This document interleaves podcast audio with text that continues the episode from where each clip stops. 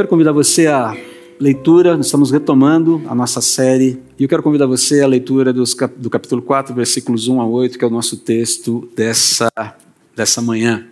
Eu vou expor para você aqui o texto da nova versão transformadora. Finalmente, irmãos, pedimos e incentivamos em nome do Senhor Jesus que vivam para agradar a Deus, conforme lhes instruímos. Vocês já, já vivem desse modo e os incentivamos a fazê-lo ainda mais. Pois se lembram das instruções que lhes demos pela autoridade do Senhor Jesus. A vontade de Deus é que vocês vivam em santidade. Por isso, mantenham-se afastados de todo o pecado sexual. Cada um deve aprender a controlar o próprio corpo e assim viver em santidade e honra. Não em paixões sensuais como os gentios que não conhecem a Deus. Nesse assunto, não prejudiquem nem enganem o irmão pois o Senhor punirá essas práticas, como já os advertimos solenemente. Pois Deus nos chamou para uma vida santa e não impura.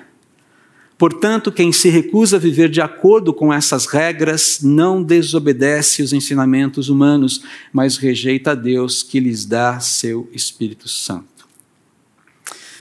Quero começar aqui com uma pergunta bem simples aqui para você. Como você acolhe a leitura de 1 Tessalonicenses capítulo 4, versículos 1 a 8? Não é um texto fácil de pregar, ok? Essa é a vantagem da pregação expositiva, você não tem como escapar do texto. Quando você chega, está lá e você tem que lidar com ele. Pastores não gostam muito de lidar com textos assim. Por quê? São desconfortáveis. São desconfortáveis em primeiro lugar porque nós precisamos fazer uma avaliação da nossa própria vida aqui. Na verdade, o pastor é o primeiro a ser sabatinado, a ser, por assim dizer, esmirilhado por um texto antes de passar para a congregação. Mas, enfim, uh, é um texto desafiador, ainda mais nos dias atuais. Mas eu quero perguntar para você: como você acolhe a leitura desse texto? Como você reage a esse tipo de orientação das Escrituras? Vou te dar duas opções aqui. Primeiro, você reage a isso, você acolhe essa, esse tipo de orientação como uma lista de regras morais a serem seguidas? Cuidado que a pergunta é capciosa. Ela é malandra, ela é sapequinha. É uma lista de regras, regras morais, uma mera lista de regras morais, ou, ou é uma expressão, é a expressão das nossas crenças mais fundamentais sobre o propósito das nossas vidas e, consequentemente, o propósito dos nossos corpos e o propósito da nossa sexualidade. Só para ajudar nesse exercício, quero citar alguns textos relacionados a esse tema, também em outras partes das Escrituras. 1 Coríntios capítulo 6, versículo 18 e 20. Paulo fala assim: Fujam da imoralidade sexual. Nenhum outro pecado afeta o corpo como esse, pois a imoralidade sexual é um pecado contra o próprio corpo. Quem pratica a imoralidade sexual peca contra si mesmo. Vocês não sabem que o seu corpo é o templo do Espírito Santo que habita em vocês e lhes foi dado por Deus? Vocês não pertencem a si mesmos, pois foram comprados por alto preço. Portanto, honrem a Deus com seu corpo. Efésios 4:1 e depois 5, 1 a 3. Portanto, como prisioneiro do Senhor, suplico-lhes que vivam de modo digno do chamado que receberam. Como filhos amados de Deus, imitem-no em tudo o que fizerem Vivam em amor, seguindo o exemplo de Cristo, que nos amou e se entregou por nós como oferta e sacrifício de aroma agradável a Deus. Que não haja entre vocês imoralidade sexual, impureza ou ganância. Esses pecados não têm lugar no meio do povo santo. Não é que não ocorram, Paulo está falando. Simplesmente não faz sentido que ocorram pelo fato de conhecermos a Deus. Eventualmente vão acontecer. Mas ele fala, mas não, não tem harmonia, não, não, não, não pega, não, não, não tem liga esse negócio. Colossenses 3,5. Portanto, façam morrer as coisas pecaminosas e terrenas que estão dentro de vocês.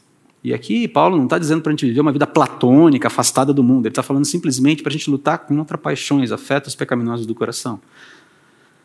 Fiquem longe da imoralidade sexual, da impureza, da paixão sexual, sensual, dos desejos maus e da ganância, que é idolatria. 1 Pedro, capítulo 2, 11. Amados, eu os advirto, como peregrinos e estrangeiros que são, a manter distância dos desejos carnais que lutam contra a alma. Procurem viver de maneira exemplar entre os que não creem. Assim, mesmo que eles os acusem de praticar o mal, verão seu comportamento correto e darão glória a Deus quando ele julgar o mundo. Olha que coisa interessante. Ainda que sejam, eventualmente, condenados por ele. A gente teve o testemunho bom, a gente que não deu ouvidos. Essa é a questão aqui. Então, repito a pergunta aqui: como você acolhe, como você vê, como você reage aos princípios e ordenanças desse texto, desses textos? Mais especificamente, o texto de hoje, 1 Tessalonicenses 4, 1 a 8. Como uma lista de regras ou como expressão da cosmovisão cristã? As crenças fundamentais sobre a realidade, incluindo quem somos tais como reveladas nas Escrituras. Agora, queridos, por que, essas perguntas, ou por que, essa pergunta importa? Essa pergunta maior importa. Pode parecer caricato o que eu vou falar aqui, e ok, a gente vai lidando com a caricatura à medida que, que for necessário, né? mas existe um projeto maligno em curso tentando destruir o ser humano desde o início da história humana. Esse projeto não vai vencer, mas ele vai insistir até o fim, de dar um bypass em Deus, de tentar burlar o projeto de Deus e fazer a coisa caducar. Está lá em Gênesis, capítulo 3, você conhece a história. E, e a forma mais eficiente desse projeto maligno, na sua forma mais eficiente, é, ele, ele, ele busca desconstruir destruir o ser humano através da desconstrução da moralidade e da própria sexualidade criada por Deus. Moralidade instanciada em Deus, sexualidade criada por Deus ao criar o ser humano.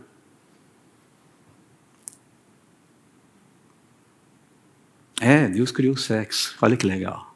Isso não é coisa do diabo, não. Mas tem se tornado, né? A sua distorção tem sido complexa. Isso aqui é muito sério.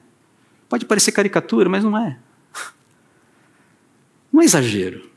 Quer ver uma coisa? Olha o que advoga a nova moral sexual que está vigindo no mundo hoje. Olha só, cinco princípios da nova moral sexual. Isso está em curso, isso está acontecendo, isso está aí hoje. Está regulando práticas de SG na vida das empresas e tal, aquela coisa toda. Está tá, tá aí, está aí.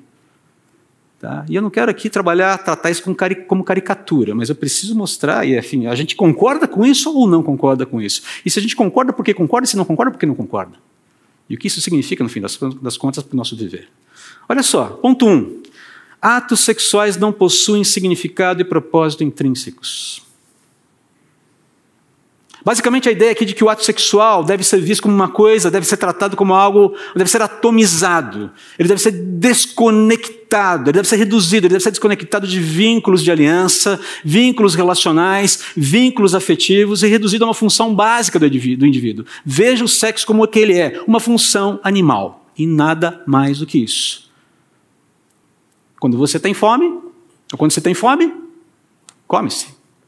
Quando você tem sede, Bebe-se. Quando você tem desejo sexual, passa sexo. É simples assim.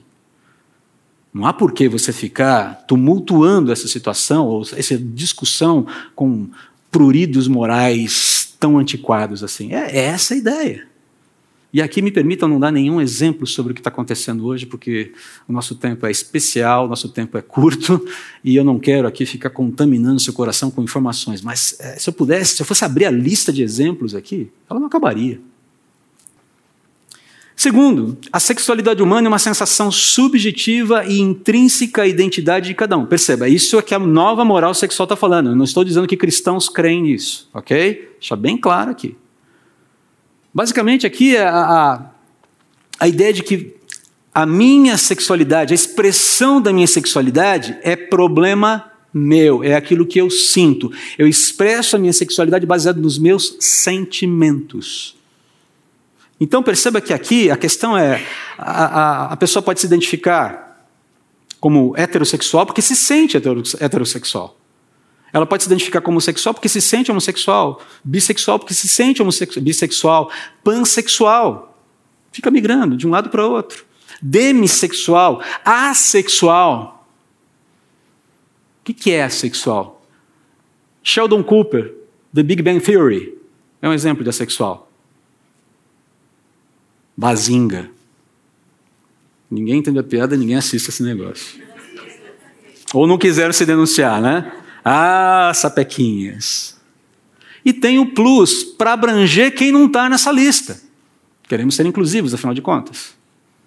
Então, quem não está se enquadrando nessas nomenclaturas fica no plus ali, porque de alguma forma vai ser, é, digamos, abrangido, vai ser acolhido aqui. Mas perceba que é, essa construção, essa ideia da subjetividade, olha, a pessoa pode exercer sua sexualidade baseada naquilo que ela sente sobre si, e não baseado naquilo que ela é. A pergunta aqui que a gente tem que fazer, né, ou a, uma consideração ah, sobre essa questão é que o que define a identidade sexual segundo essa proposta, então, é basicamente como a pessoa se sente e não aquilo que de fato ela é, por exemplo, em termos biológicos. O fato, a realidade pouco importa, importa como a pessoa se sente, é basicamente isso. Ponto 3. Agentes sexuais são indivíduos autônomos, portadores de direitos. O problema está na palavra autônomo aqui. Isso implica em rejeição ao modelo conjugal tradicional, especialmente no que diz respeito à sua constituição e vinculação por toda a vida. Agentes sexuais são indivíduos autônomos, portadores de direitos. Isso implica em rejeição ao modelo conjugal tradicional, especialmente no que diz respeito à sua constituição e vinculação por toda a vida. A ideia aqui de autonomia diz respeito a ter uma liberdade para se fazer o que bem se entende com a própria sexualidade sem ter nenhuma contrapartida que não o prazer. O prazer próprio, diga-se de passagem. A pessoa não está muito interessada se o outro vai sentir prazer ou não, importa o quanto eu vou sentir prazer. Importa o quanto o próprio agente autônomo vai se satisfazer nesse processo. Se o outro vai se dar bem, se o outro vai sair da experiência é, feliz ou não, meu, cada um cuida do seu aí. Essa ideia de objetificação do outro. Né? Ah, o conceito aqui, por trás disso aqui, é um conceito muito, muito, muito sinistro, que é o conceito de ter o corpo como um asset, o corpo como um recurso. A ideia de que o corpo é uma posse que você usa do jeito que você bem entende. Agora, querido, as escrituras nos informam o contrário disso. O corpo não é uma posse. O corpo não é um recurso. O corpo não é um asset. Você não é somente o seu corpo, mas o seu corpo é você. Assim que Deus nos fez. O seu corpo diz respeito a quem você é. É isso que as Escrituras nos dizem. E isso envolve a sexualidade que Deus te deu na sua concepção. Antropologia bíblica, as Escrituras, quando é, descrevem o homem, estão, nos passam essa informação. E a única forma de você negar isso aí é adotando uma visão revisionista da Bíblia. Que muita gente tem feito, diga-se de passagem. Para se acomodar ao politicamente correto que está rondando a vida de todo mundo por aí. Teu sexo, definido biologicamente, é um presente dado por Deus. Isso não é uma prisão e tampouco uma maldição. É um presente. E como tal, deve ser recebido com gratidão, deve ser recebido com seriedade, deve ser recebido com ah, uma visão clara da vida, do que é a vida. Olha o tópico 4, esse é bem perturbador também. Talvez de todos é o que mais me perturba. Sendo consensual, qualquer relação sexual deve ser admitida como legítima. Isso inclui a defesa do sexo consensual entre adultos e menores de idade, incluindo crianças aqui. E não vai pensar que isso aqui é uma coisa que ninguém pensa. Esse negócio, essa demanda já é velha. Muito velha. E nos nossos tempos, ela encontra talvez o seu momento mais estranho, mais escuro, por assim dizer, documentado, em 1977, quando, dez intelectuais franceses, incluindo ali Michel Foucault, um dos ícones dessa política identitária que tomou conta do Ocidente aí atualmente, Jean-Paul Sartre, Simone de Beauvoir e Jacques Derrida, depois você pesquisa quem são esses caras, quando toda essa turma aqui fez uma petição pública com o seguinte título: Carta aberta sobre a revisão da lei sobre ofensas sexuais envolvendo menores. Isso está documentado, isso aí em jornal. Uma carta aberta ao povo francês. Sabe o que era pedido na carta? A descriminalização do sexo consensual entre adultos e menores de 15 anos. Não admira que a gente esteja vivendo coisas diferentes, estranhas hoje. Ponto 5.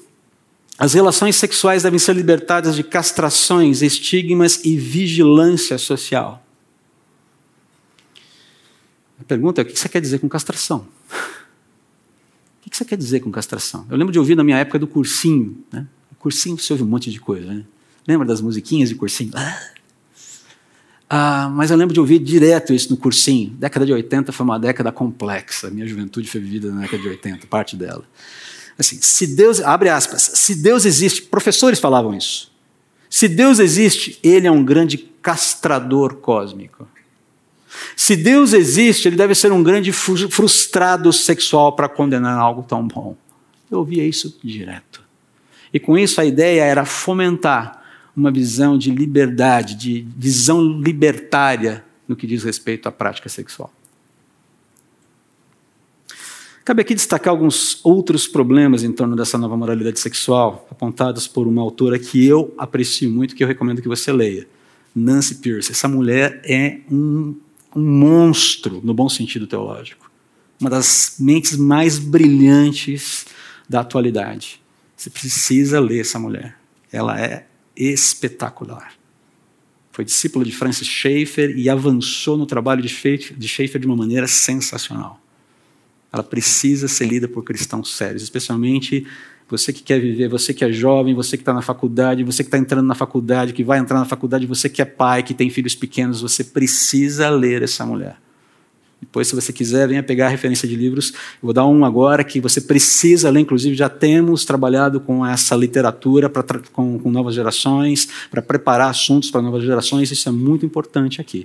Mas ela trabalha com alguns com alguns pontos muito interessantes aqui. Eu vou ler esse texto daqui a pouquinho, mas a primeira delas é que ela menciona que a, a invocar a liberdade religiosa hoje para se contrapor a essa nova moral que está estabelecida, essa nova moral sexual hoje em dia, já tem sido considerado um direito ilegítimo por quem promove o chamado etos secular, por quem defende essa moralidade, essa nova moralidade sexual, essa moral secular aqui.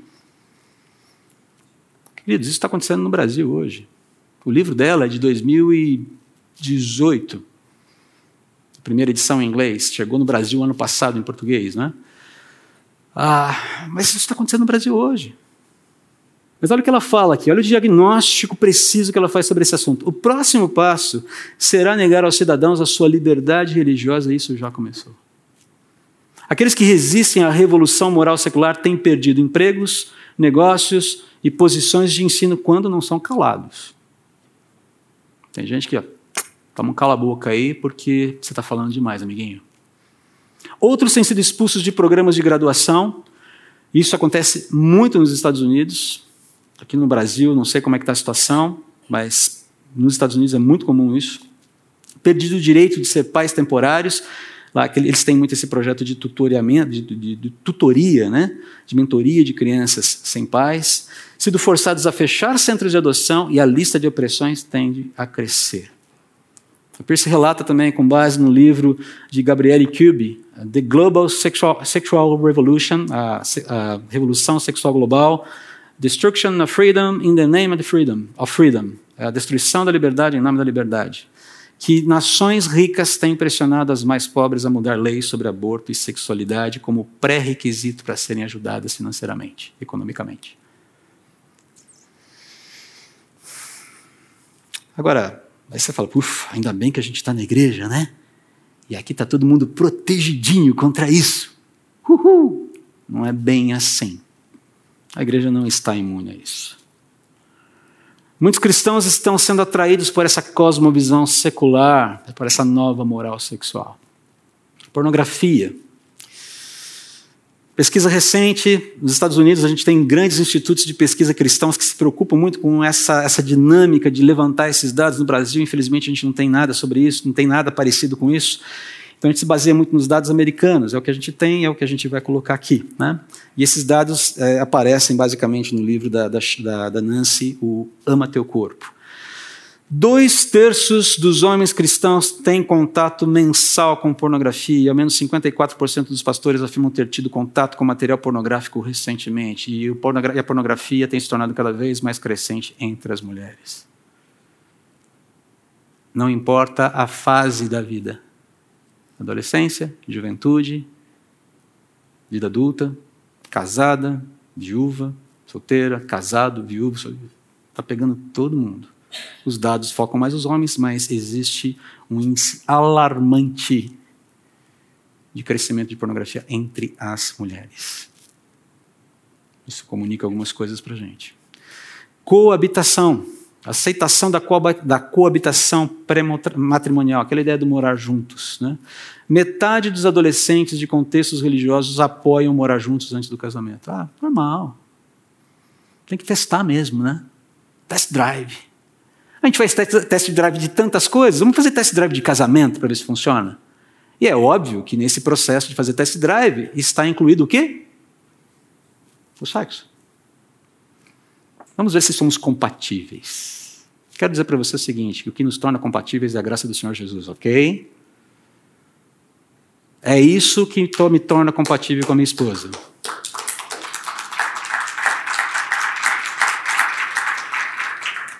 A gente está se liberando para as palmas, né, Ricardo?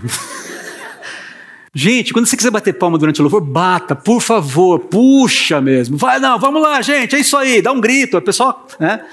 Essas manifestações são naturais, fique à vontade para tê-las, elas vêm no espírito. Ninguém é compatível naturalmente porque existe um pecador aqui. Se fosse depender da minha compatibilidade natural, coitada da minha esposa. A graça de Deus nos torna compatíveis. Quanto mais permeáveis somos, mais compatíveis ficamos. Altos índices de divórcio. Ah, autodenominados cristãos sem engajamento com uma igreja, ou seja, são cristãos na sua fala, mas não têm o um engajamento aquilo, os desigrejados, aquelas pessoas que não se engajam comunitariamente. Aquilo que o Nelson, o pastor Nelson Bomilcar falou agora há pouco. 70% de divórcios entre esse grupo. Entre aqueles que estão envolvidos comunitariamente, 35% de divórcios. Não são números baixos homossexualidade e transgenerismo. Esse é um assunto denso.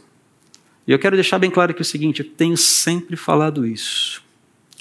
Podemos condenar o pecado, mas não jamais atentar contra o pecador. Ok? O dia, o dia, e eu espero que esse dia chegue logo, porque isso vai testar a igreja. Que entrar alguém aqui absolutamente montado completamente diferente de tudo que a gente espera ver dentro de uma igreja.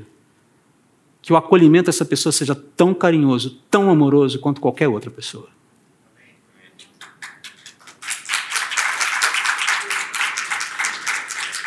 Vamos deixar o Espírito de Deus trabalhar no coração e na mente das pessoas no tempo dele. Eu não sou o Espírito Santo, você não é o Espírito Santo, meu trabalho é amar o pecador. E no momento em que quiser, tivermos que sentar sobre as suas questões pessoais nessa área, vamos abrir a palavra de Deus com todo amor. Já vai ser difícil, porque o evangelho é ofensivo por natureza. Mas deixa o Espírito de Deus fazer a obra. A gente não precisa acrescentar a ofensa santa do evangelho, que mostra você é um pecador que precisa de resgate, a ofensa pessoal de quem diz você é pior do que eu porque você não é como eu. Eu não sou melhor do que ninguém porque eu sou cristão. Muito pelo contrário. Isso mostra quão pior eu sou. E simplesmente, novamente, a graça de Deus é que me trouxe para um novo momento. Cristãos não podem, não devem se ver melhores do que absolutamente ninguém. Nós, mais do que ninguém, entendemos o que significa ser um pecador e a necessidade que temos de resgate. E se a gente não se der conta disso, nós estamos negando o evangelho no qual afirmamos crer. Queridos, precisamos permitir que o Espírito faça uma revolução na nossa vida. Não à custa da ortodoxia, não à custa do dogma. Mas ou a gente começa a viver esse evangelho de fato e de verdade, ou então a gente vai ser mais uma turminha que se reúne no domingo para cantar louvores ao Senhor. Vai todo mundo para o céu. Céu, lindo céu, céu, lindo céu. Não vou cantar hoje que não tem fôlego hoje, Nelson. Nem que você venha aqui para me dar uma força, eu canto hoje.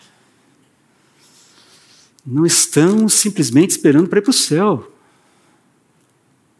Fomos chamados para anunciar as virtudes daquele que nos chamou das trevas para a sua maravilhosa luz. E Deus quer chamar a gente de todo tipo, em todo lugar, para entrar nessa família. Aborto. Ah, bom, só para terminar aqui a questão do homossexualidade e transgenerismo. 51% dos cristãos millennials, a geração nascida na virada do século XX para o século XXI.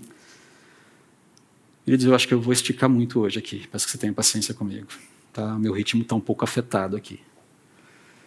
Defende que o contato sexual entre pessoas do mesmo sexo é moralmente, moralmente aceitável. Por que isso está acontecendo? Precisamos entender.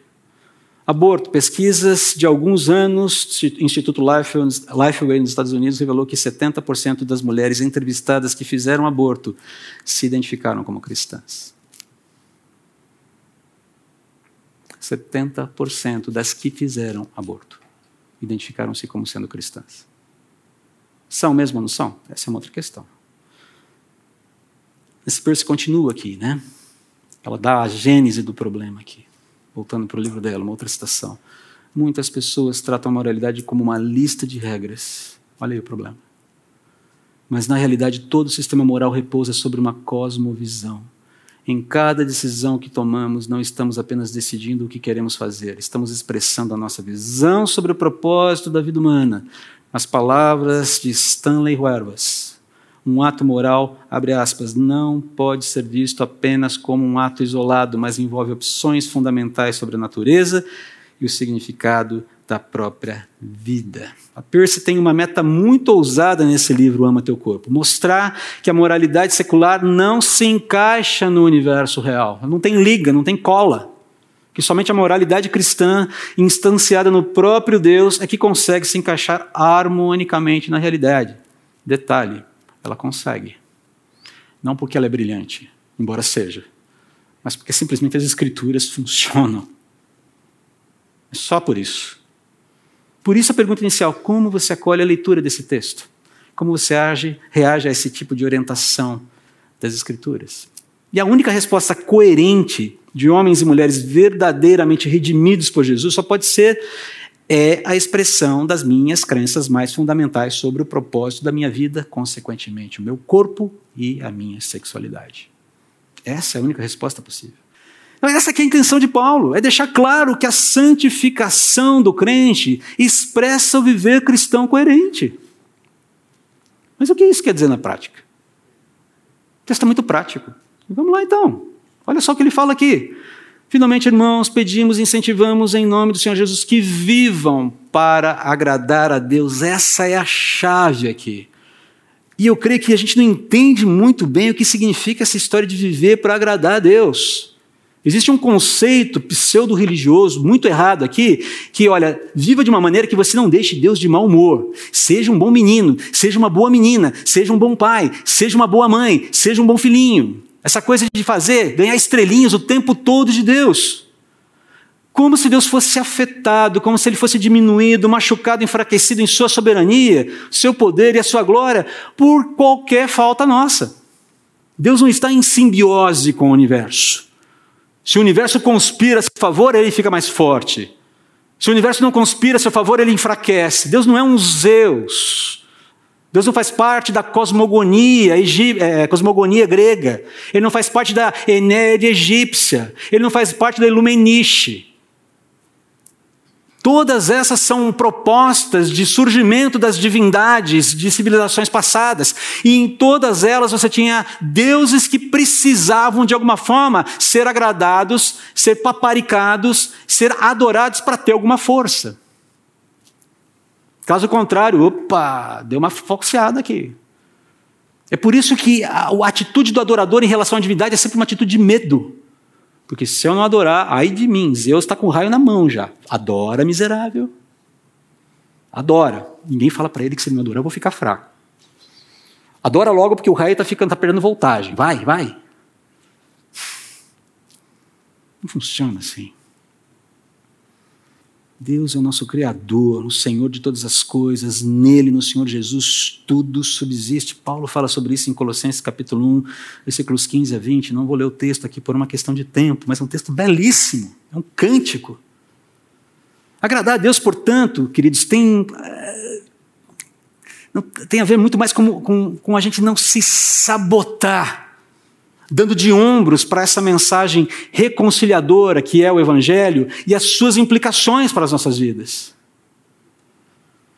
Uma mensagem que informa quem Deus é, quem nós somos, o que nós somos e quais são os seus propósitos eternos revelados para toda a existência, incluindo a realidade humana, incluindo a minha vida, incluindo a sua vida, incluindo o meu corpo, incluindo a minha sexualidade, o teu corpo e a tua sexualidade tem a ver aqui com não sabotar o propósito de Deus para mim. Isso inclui não sabotar e também não adulterar o propósito de Deus para o meu corpo e a minha sexualidade, nem sabotar o propósito de Deus para o corpo e para a sexualidade do outro. Paulo deixa isso muito claro nos versículos seguintes. Olha como ele vai construir de uma maneira muito clara esse pensamento. A vontade de Deus é que vocês vivam em santidade. Por isso, mantenham-se afastados de todo o pecado sexual. De novo, vontade de Deus aqui, não sabote os propósitos de Deus para você. A ideia de santidade aqui é fique afastado de todo o pecado sexual, reate com os propósitos santos de Deus para a sua vida, para o seu corpo, para a sua sexualidade. É isso que significa santificação. Reate com os propósitos de Deus para a sua vida de maneira integral. Não tente delimitar, não tente demarcar uma área na qual Deus não vai ter influência. Não funciona dessa forma. Ou Ele é Senhor de tudo, nós acabamos de cantar isso.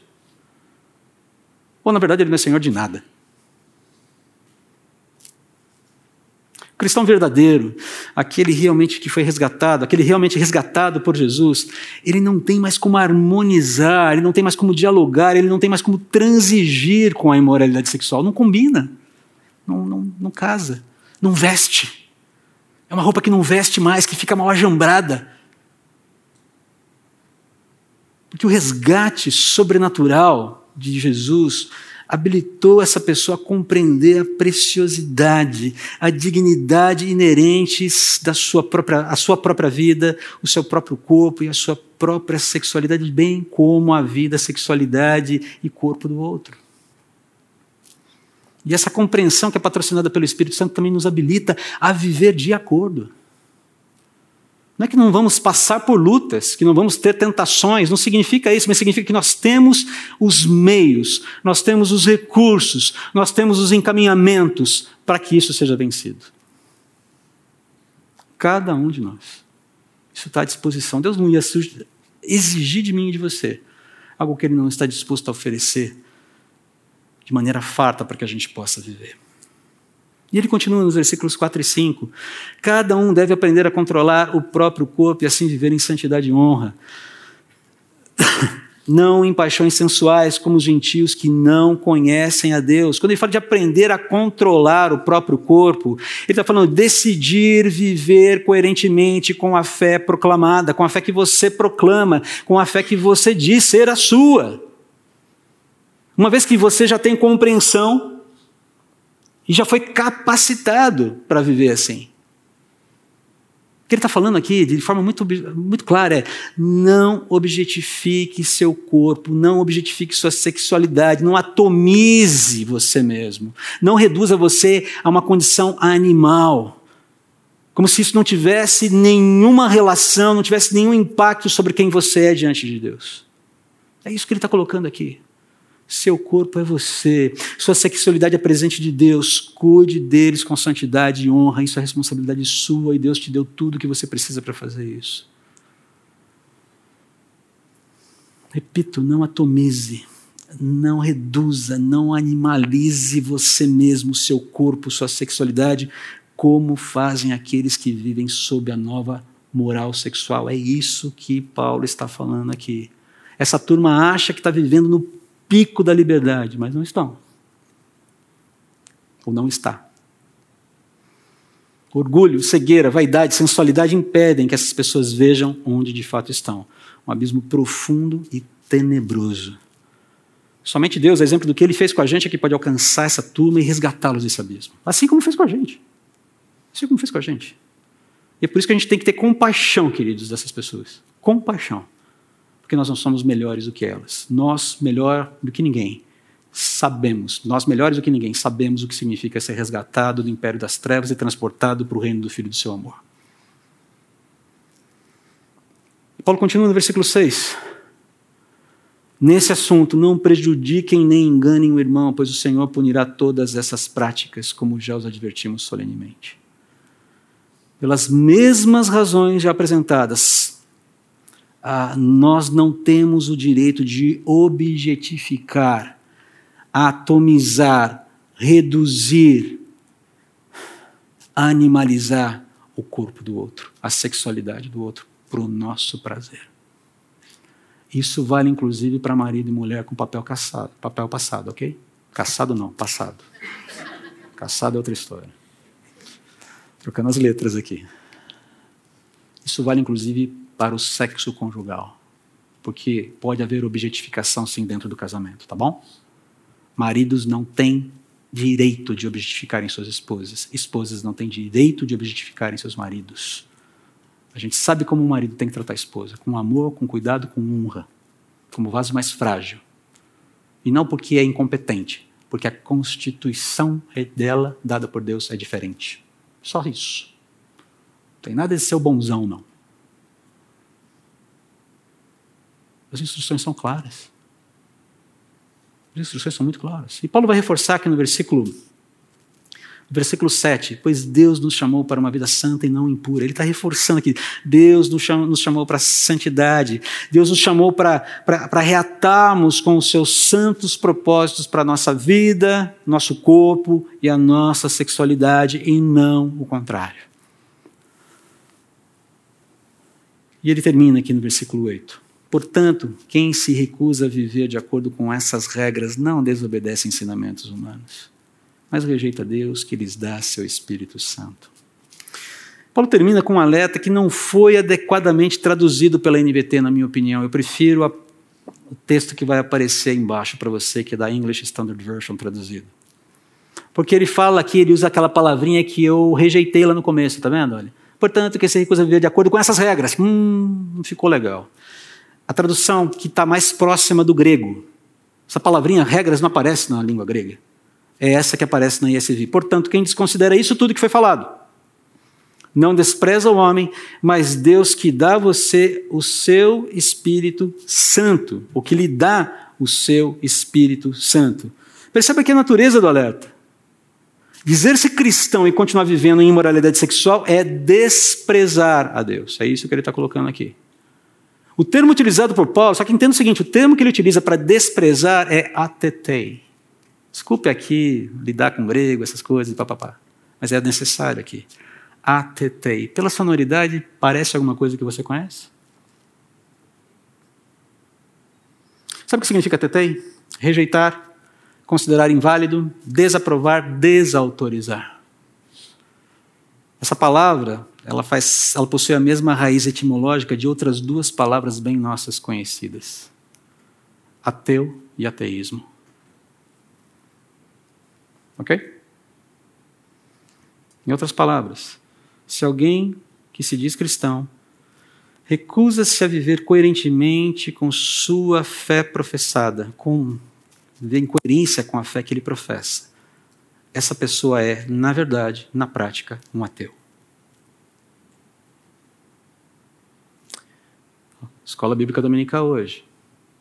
Lembra do joio? Lembra do trigo? Parece trigo. Tem, cheiro, tem, tem jeitão de trigo. Tem forma de trigo.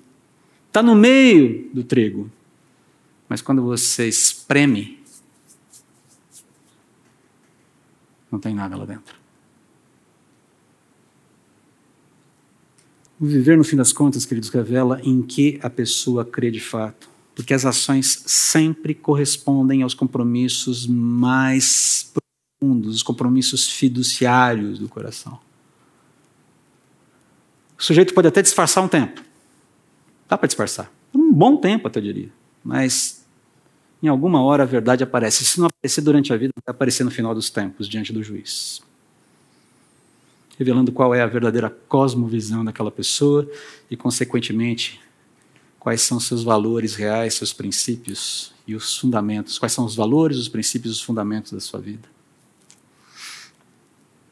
Quero concluir aqui com dois pensamentos que eu penso podem auxiliar no engajamento correto da santificação pessoal para não ficar essa, esse clima de velório depois da mensagem. Porque eu sei, é pesado.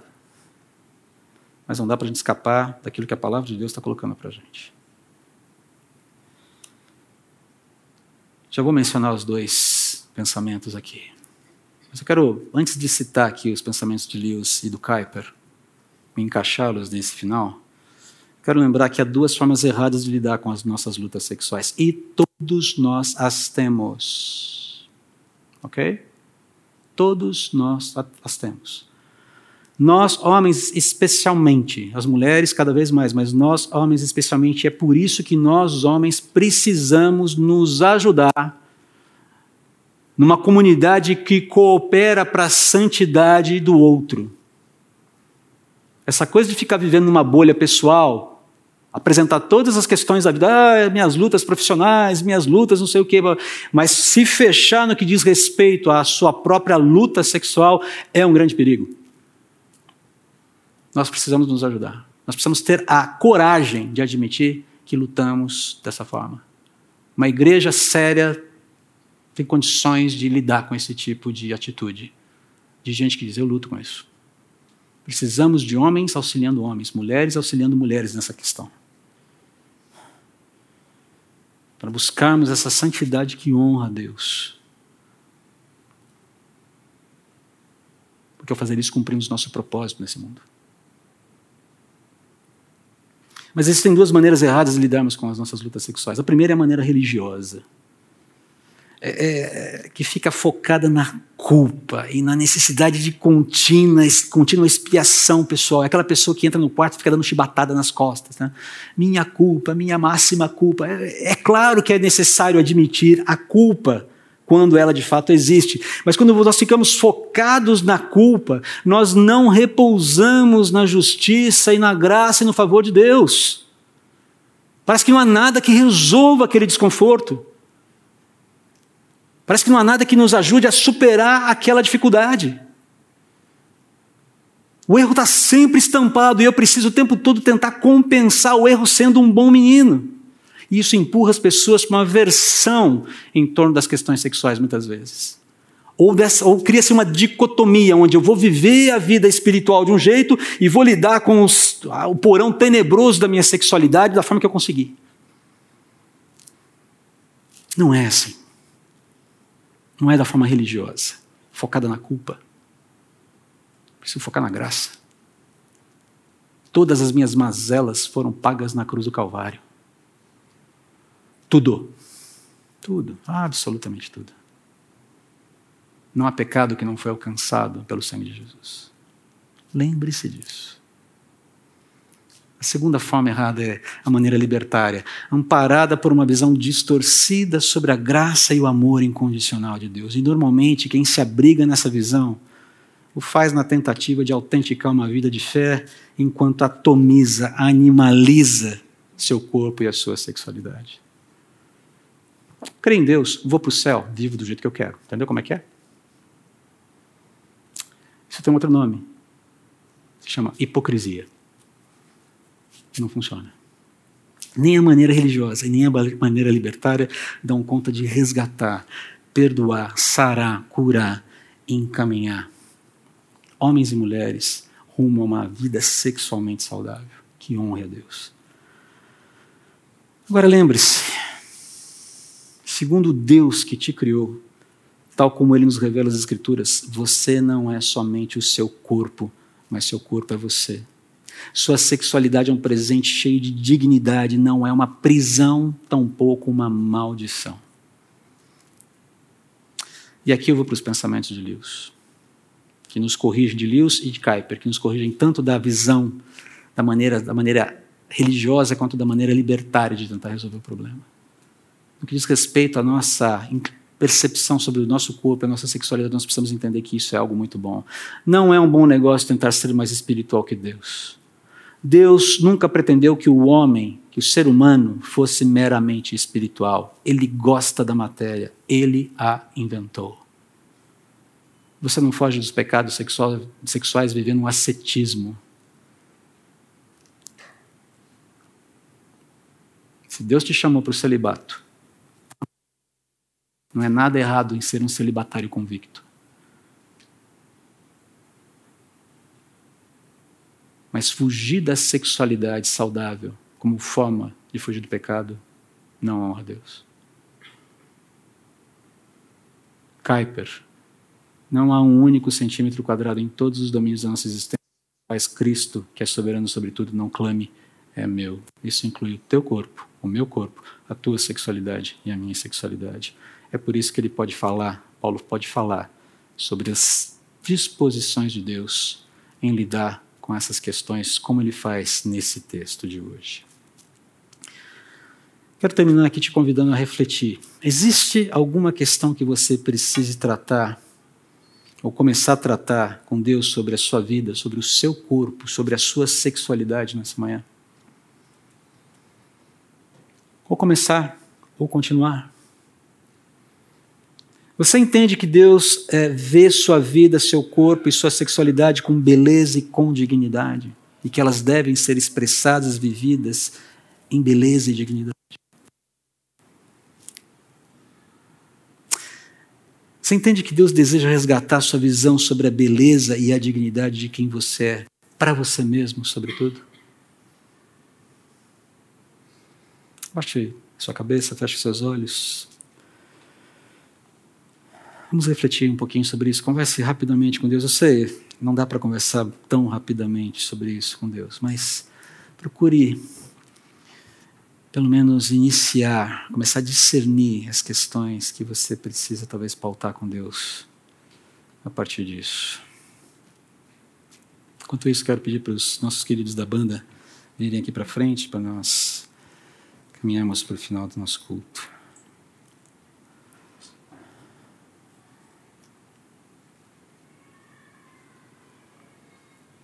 Oh Deus, todos nós lutamos com a nossa sexualidade. Todos nós. Mas queremos fazer isso da forma correta. E não queremos fazer isso rejeitando as coisas belas que o Senhor criou, a beleza daquilo que o Senhor nos deu. Mas como precisamos de entendimento, de resgate das dos nossos conceitos mais profundos sobre quem somos, o que somos, para então vivermos em santidade. Pai, ajuda cada um dos meus irmãos e irmãs, cada um de nós, a dialogarmos, iniciarmos um diálogo, continuarmos dialogando corretamente sobre essa questão, por favor. Queremos viver em santidade. E viver em santidade não é viver uma vida cumprindo uma lista de regras morais. Viver em santidade é expressar a nossa mais profunda convicção do que significa estar vivo nesse mundo, do que significa ter o corpo que temos e a sexualidade com a qual o Senhor nos presenteou. Nos ajude, por favor, a construir uma visão adequada sobre isso. Ajude-nos a, dia após dia, eliminarmos da nossa vida tudo aquilo que causa disrupção com essa visão santa sobre vida, sobre o propósito da vida, do corpo e da sexualidade. Em nome de Jesus. Amém.